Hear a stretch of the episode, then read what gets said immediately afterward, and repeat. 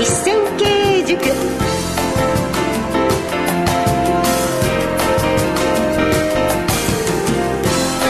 ご機嫌いかがでしょうか？小山昇の実践経営塾進行の小野恵子です。そしてこの番組の塾長は小山昇さんです。よろしくお願いいたします。よろしくお願いします。株式会社武蔵野代表取締役社長の小山昇さんはカリスマ社長として全国の経営者や企業向けに数多くの講演と執筆活動をなさっています。今回は年明け2回目の放送となります。リスナーの皆さんから好評のテーマを取り上げたいと思います。それは銀行融資です。銀行とのお付き合いってもしかして一番関心あるのかな？そうですね、えー、愛はお金だし。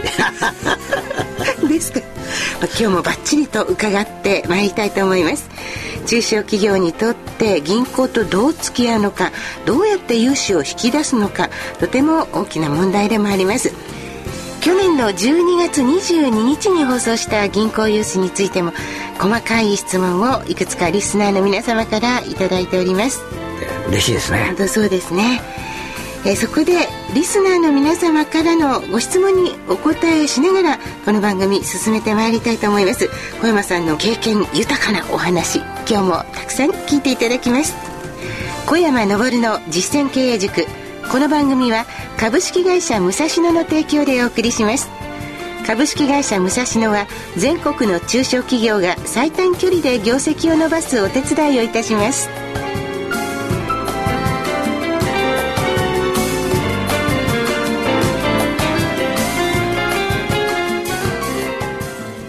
小山昇の実践経営塾。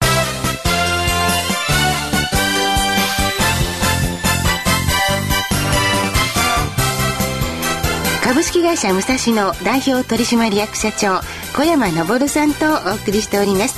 小山昇の実践経営塾。経営者をサポートするお話。特に中小企業の経営者の皆様に役に立てていただける。そんなお話をお送りしております。さてオープニングでもお話ししました、えー、年末に銀行融資について放送をいたしましたら大変具体的なご質問をいただきました。そこで銀行融資をシリーズでお送りしてまいりたいと思います。今回は2回目となるわけですね。皆様からいただいたご質問を取り上げてまいります。ではもう早速ですが、えー、1通ご紹介しましょう。匿名希望さんからのご質問です。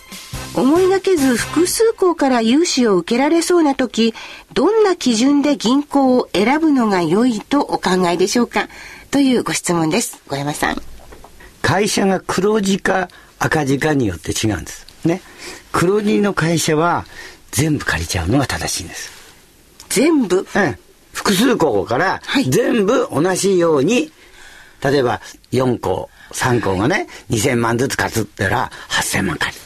はい、ね、利益出てるね。ええ、まあ、その方が一番いい。赤字の会社は、金利は高くてもいいけれども、額を長く貸してくれる、そういう金融機関さんからお金を借りるのが一番。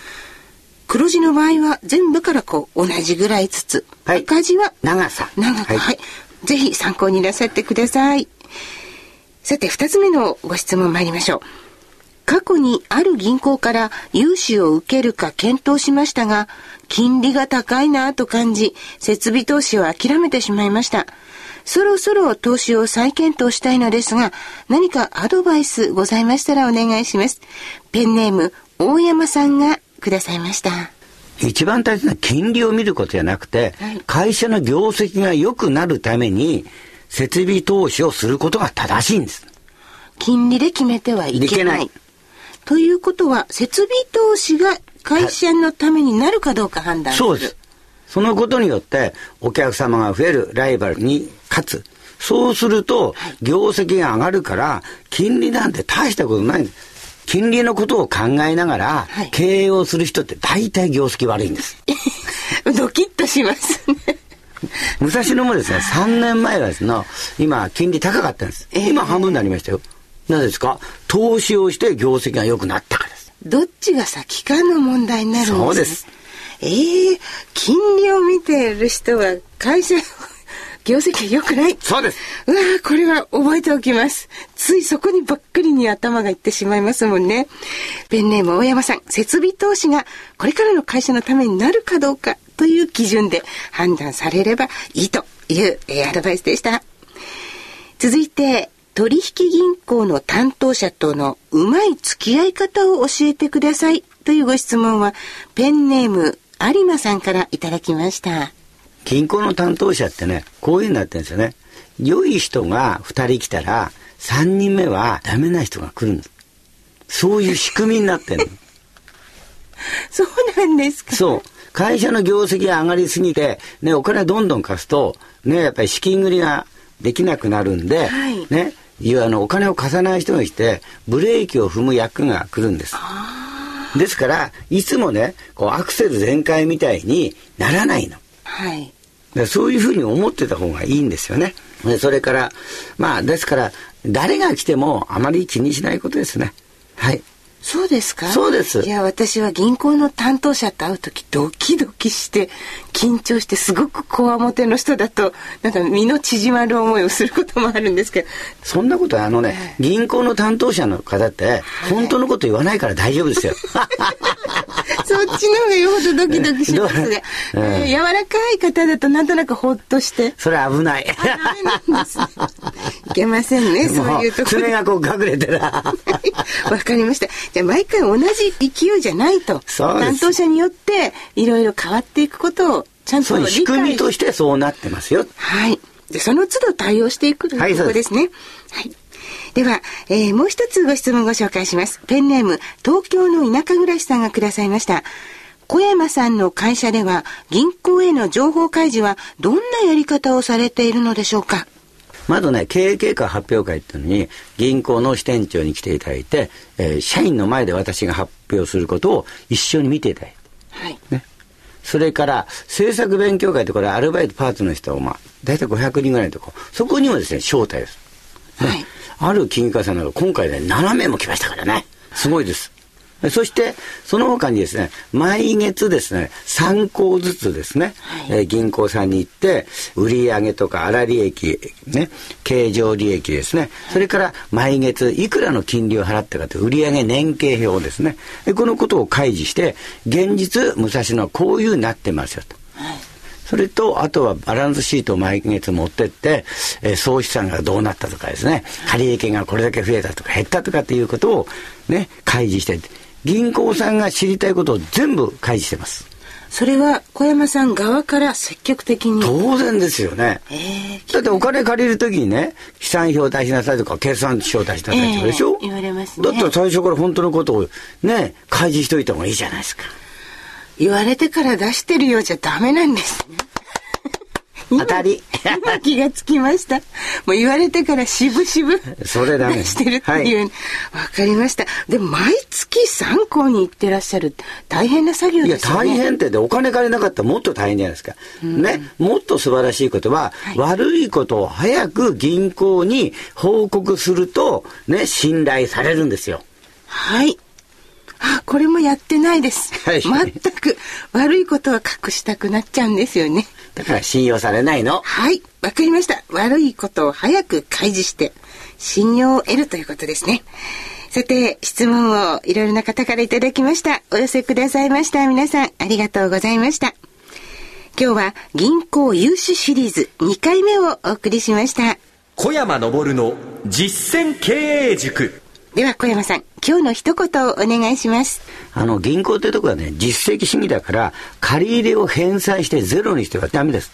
はい。ね。いつも、ある一定金額を借りてることが大切。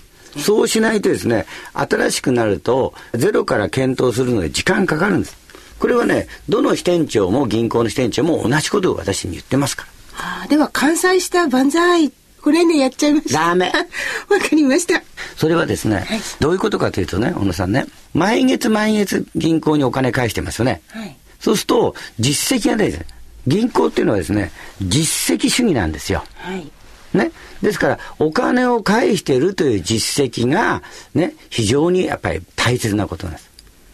ですから、武蔵野はですね、例えば1000万円借りて500万円になったらば、またそこで借り増しって言うんです。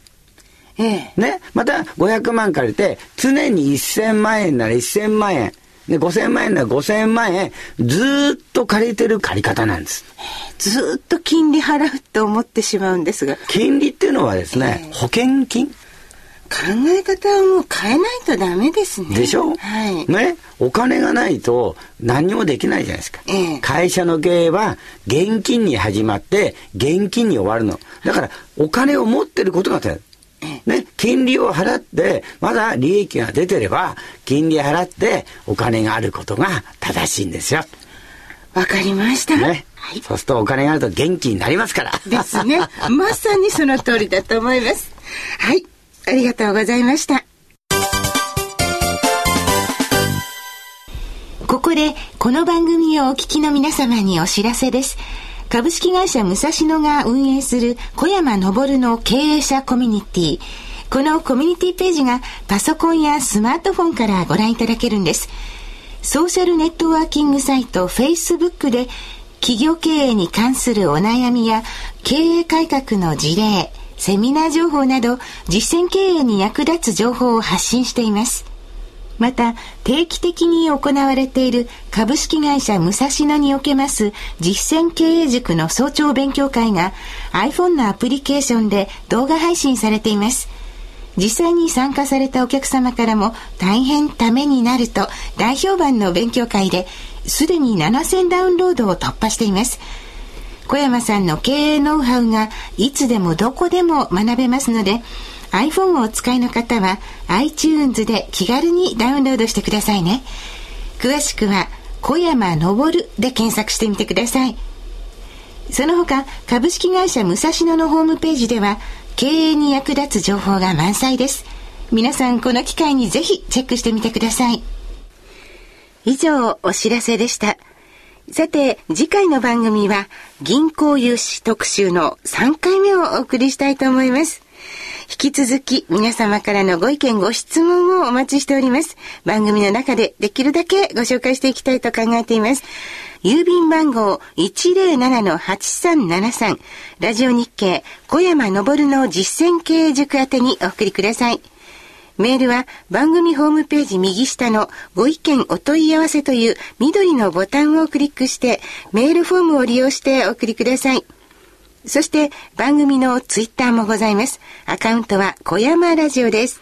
最後にこの番組の聞き方をご紹介しておきます。